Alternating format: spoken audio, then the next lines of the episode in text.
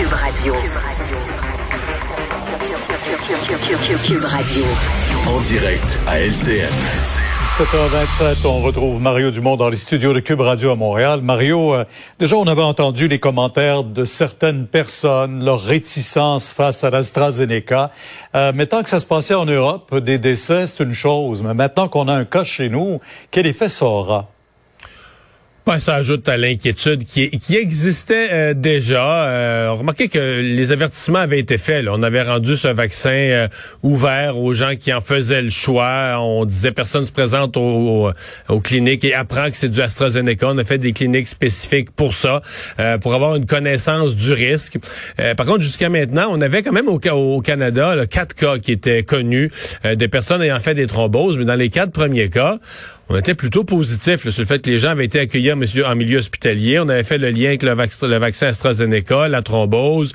Euh, il y avait eu un cas au Québec, on disait, je pense, que une dame qui était retournée chez elle, se portait bien. On avait fait ce qu'il fallait, puis la dame se portait bien. Alors celle-là qui décède, on va certainement vouloir aller au fond, Pierre, de ce de ce cas-là. Euh, est-ce que est-ce que la madame aurait eu, par exemple, des des symptômes euh, dont on n'aurait pas averti là, que si vous avez ça, présentez-vous à l'hôpital? Est-ce qu'elle avait d'autres conditions de santé sous-jacentes? Est-ce que, on va sûrement vouloir aller au fond, mais est-ce que ça jette une inquiétude? Oui, en même temps les arguments mathématiques restent vrais. Hein? C'est-à-dire que euh, il y a eu il y a eu 200 morts dans ce groupe d'âge-là précis. Il y a eu 200, 200 morts de la COVID. Euh, le vaccin protège Combien ça. Combien ont reçu le vaccin? Ben c'est ça, mais c'est ça. C'est quand tu sais un sur 100 000 ou un sur 250 000 pour un mathématicien, on va dire c'est un chiffre infinitésimal. Euh, mais quand ce 1 sur 250 000 c'est vous ou c'est votre mère ou c'est un proche qui décède, ben ça devient euh, épouvantable. C'est ça la, la loi des grands nombres. C'est une, une, minuscule proportion, une infime proportion, mais pour celui que ça touche, c'est épouvantable. Mais rappelons qu'il est encore mieux de se faire vacciner. Les risques sont moins grands que de ne pas en avoir du tout. Les experts redisent ça. Évidemment. Ben oui, tous les experts nous le rappellent, avec raison d'ailleurs aussi. Euh, bon, euh, ça reste difficile dans certaines régions. Euh, par exemple, retour à l'école dans les, la zone rouge de Québec à tout le moins. Pour les enfants, la semaine prochaine, je pense, le primaire. Hein, on y va d'abord au niveau primaire. Ouais, retour au, primaire, parce que au secondaire, quand même, l'expérience l'a dit, l'enseignement à distance, les jeunes sont plus autonomes avec la technologie, etc., plus capables de comprendre qu'est-ce qu'il y a à faire. C'est plus difficile. On pense que la capacité d'avancer dans le programme scolaire, c'est pas perdu avec l'enseignement à distance au primaire, mais c'est plus difficile. Donc, ça avait déjà été annoncé que dès qu'on pourrait, on allait reprendre au primaire. Par contre, on a vu un peu toutes les conditions. Par exemple, même si le nombre de cas a baissé en Outaouais ou dans Chaudière-Appalaches, euh, là où les hôpitaux continuent de déborder, qu'on est obligé de transporter des patients vers d'autres régions voisines, etc., euh, on se donne une semaine de plus de prudence, même pour reprendre l'école. Donc, euh, Pierre, je pense que c'est euh, un peu le, signal de ce que va être le déconfinement. Il va être très prudent.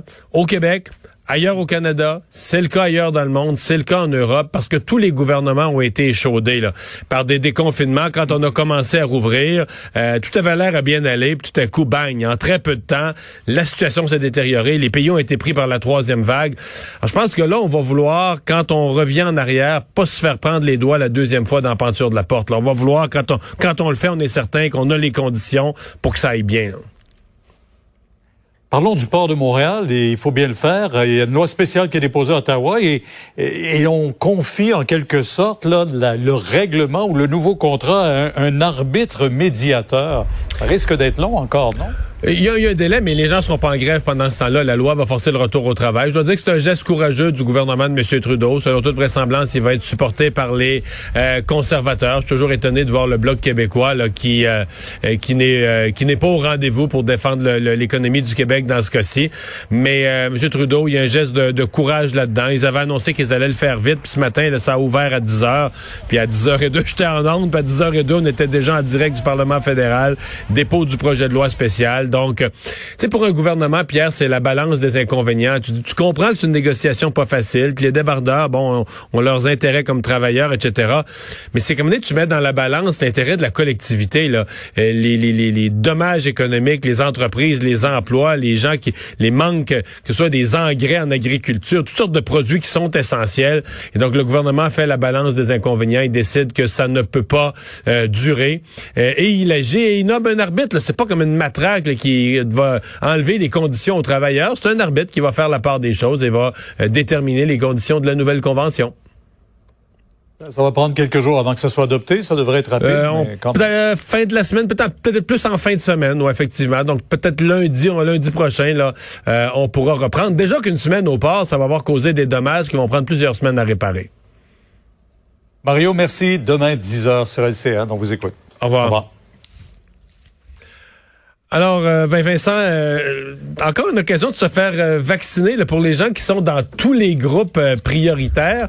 Parce qu'aujourd'hui, Christian Dubé a dit, ben si vous prenez pas votre place, les groupes prioritaires, vous allez vous retrouver avec la masse de, du grand public, de tout le monde. Là. Oui, et là, des places, il y en aura pas mal moins. Là. Alors, vous rappelez un peu partout à travers le Québec, il y a des plages horaires d'ouvertes. Alors, tous ceux qui sont éligibles au vaccin, attendez pas, parce que lorsqu'on donnera le go, et ça arrivera peut-être dans les prochains jours. Personnes handicapées, malades chronique. Euh, demain, euh, on ajoute les femmes enceintes? Ben exact. Rappelez que à partir de demain, 8 heures, euh, les femmes enceintes pourront être vaccinées. Ça fait suite aux recommandations du Comité de l'immunisation du Québec. Pourquoi? Parce que, et quand même, on dit, c'est pas un grand risque, là, mais y a les femmes enceintes sont quand même un peu plus à risque que les femmes non enceintes.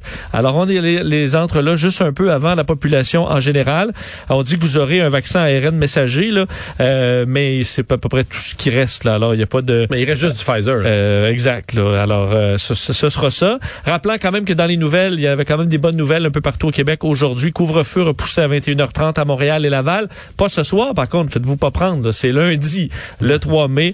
Euh, en rappelant également que pour Québec, Chaudière-Appalaches, à l'exception de la Beauce, les élèves du primaire retourneront à l'école dès le 3 mai. Alors, un, ton un petit peu plus positif. Et, M. Legault qui a ouvert sur ses, les, les, travaux, les 12 travaux d'Astérix. Pour l'été, parce qu'on prévoit quand même même que ça, on dit que ça regarde bien pour l'été. On travaille de façon intense sur euh, la réouverture à l'été. On s'attend à ce qu'avec les vaccins, avec la météo, euh, il y ait vraiment une possibilité d'avoir un bel été. D'ailleurs, je voyais, Mario, que dans les chiffres de vente de champagne au Royaume-Uni, alors que les gens recommencent à vivre, voient, disons, la vie d'un œil plus positif, les ventes de champagne ont monté de 50% depuis le mois dernier au Royaume-Uni, alors que euh, le côté festif des Britanniques commence à ressortir avec la vaccination et la lumière au bout du tunnel. Alors, on y sera peut-être. Alors, vous ferez vos stocks de champagne le moment venu. Merci Vincent, merci à vous d'avoir été là. Rendez-vous demain 15h30 pour une nouvelle émission.